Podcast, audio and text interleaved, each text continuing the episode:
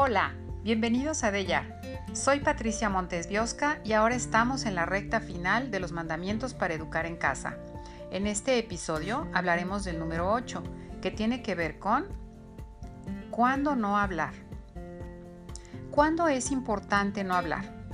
En general me refiero a los momentos cuando estamos enojados, cuando estamos tristes o cuando tengamos algún problema que nos rebasa. Y es que estando en esas situaciones, la verdad es que vamos a tener una comunicación deficiente, limitada y tal vez hiriente. Por eso es mejor no hablar. Tú sabes que nosotros como seres humanos nos diferenciamos esencialmente de los animales por la palabra. Si nosotros enseñamos a nuestros hijos las diversas formas de comunicarse, esto es, la verbal, no verbal y escrita, serán herramientas muy útiles para el día de hoy y para el mañana también. Por ejemplo, tú usas la comunicación verbal para pedir a tus hijos que sean buenas personas, que no peleen, que no roben, que no insulten o que no mientan. Pero ¿qué pasaría si ellos están viendo en tu comunicación verbal, no verbal y escrita otra actuación? Y ejemplos diferentes tenemos por montones en aquellos casos que no concuerda la palabra con lo que decimos. Por ejemplo, tener pláticas obscenas, sugerir llevar una vida corrupta, criticar sin piedad a las personas o tener escritos o chats que contengan situaciones comprometedoras. Y es exactamente lo mismo que si yo, por ejemplo, llevo una vestimenta provocativa, como hombre o como mujer. Por supuesto que no puedo pedir que mis hijos sean recatados. Con esto, te quiero decir que las palabras y nuestras actitudes deben ir de la mano. Manifestar en todo momento mi buena voluntad y la educación que quiero para ellos es elemental y habla muy bien de ti. Ya que de otra forma, como dicen por ahí, las palabras se las lleva el viento, si no son un refuerzo de mis actos. Entonces, volviendo a los momentos de cuando es importante no hablar, quiero decirte que no se trata de hablar con tus seres queridos de manera grosera o ser indiferente en los momentos en que te encuentras molesto o tienes problemas en la vida.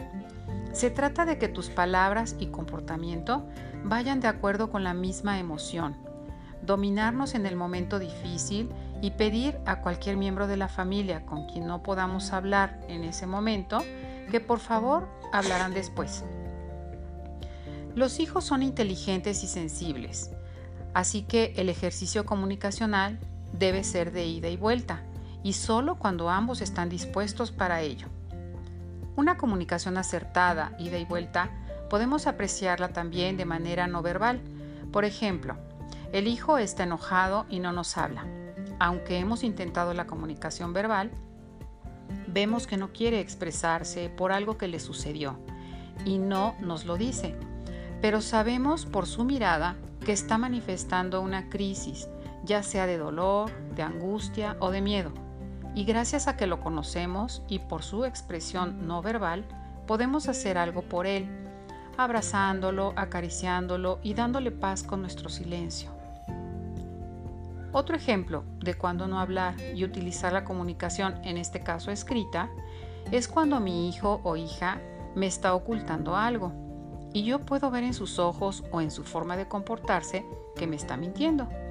Si no consigo que me diga la verdad en ese momento, sin hablar con gritos ni sombrerazos como solemos decir, seguramente podré pedirle por escrito, ya sea por el celular o en, un chat o un correo electrónico o tal vez en un pequeño papel con mi letra, que yo pienso que no está siendo honesto u honesta conmigo y que si prefiere puede escribirlo o dibujarlo si es el caso de un pequeño.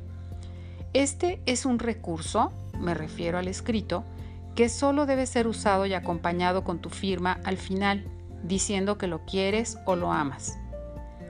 De manera que por este medio se plasme permanentemente tu cariño y que eres un padre o madre amoroso, que busca su bien en todo momento y esto motivará en nuestros hijos que cada vez que lo lean o lo recuerden, revivirán un acompañamiento que no querrán borrar. Nuevamente me pregunto, ¿cuándo es importante no hablar? ¿Recuerdas algún momento en que tus hijos quisieron hablar contigo y era complicado para ti? por lo mismo no los escuchaste, ni hubieras podido darte cuenta de lo que les sucedía porque estabas en otro tema. Pudo haber sido el trabajo, plática con amigos, un partido de tu deporte favorito, etc. Pero mira, cuando esto suceda, debes tomar en cuenta que por alguna razón tu hijo se acerca a ti en ese momento. Entonces te sugiero que por favor dejes el celular, el trabajo, la TV o lo que te encuentres haciendo y compruebes el grado de emergencia del caso. Francamente, en un minuto te das cuenta del nivel de importancia. De no ser así, de urgencia, y no puedes atender a tu hijo en ese momento, podrás decirle que ahora no pueden hablar, pero que lo verán después y cumplir con platicarlo más tarde ese día. Ahora te cuento que me he encontrado con algunas mamás en el transcurso de mi vida que, como dice un amigo, todo lo manejan a control remoto. hablan y hablan todo el día, dando órdenes, pidiendo favores, dando instrucciones de bañarse, lavarse los dientes, comer sin abrir la boca, limpiarse las manos o alguna otra actividad. Pero si estamos hablando de tu caso o de alguien cercano que conozcas que actúe así, ¿Qué pasaría si estas circunstancias de bla, bla, bla, bla, bla, las conviertes en una comunicación no verbal y te involucras en las actividades con ellos lo más que puedas? Creo que si te incluyes, serás más asertivo y tendrás una educación más útil. Finalmente, solo te sugiero que recuerdes que frecuentemente en la comunicación verbal o no verbal, y tal vez sin quererlo, Solemos desesperarnos y desquitarnos con los hijos. Este es un momento importante para no hablar. Piensa que si los humillamos, los insultamos, maltratamos, criticamos o cualquier otra situación negativa que los lastime, la corrección de ese mal ejemplo no será fácil de borrar en su experiencia personal. Y por supuesto que también ellos lo harán así hoy y mañana con otras personas. Cuando no hables, la paz, la armonía, la comunicación amorosa, la alegría y el respeto deben prevalecer en tu hogar, ya que es un aprendizaje para los hijos que solo podrá darse dentro de la familia. Y sabes, esta experiencia positiva la desearán cuando tomen decisiones importantes en su vida, como por ejemplo en el noviazgo, en las amistades, en un ambiente de trabajo, etc. Muy bien, pues hasta aquí terminamos el mandamiento número 8.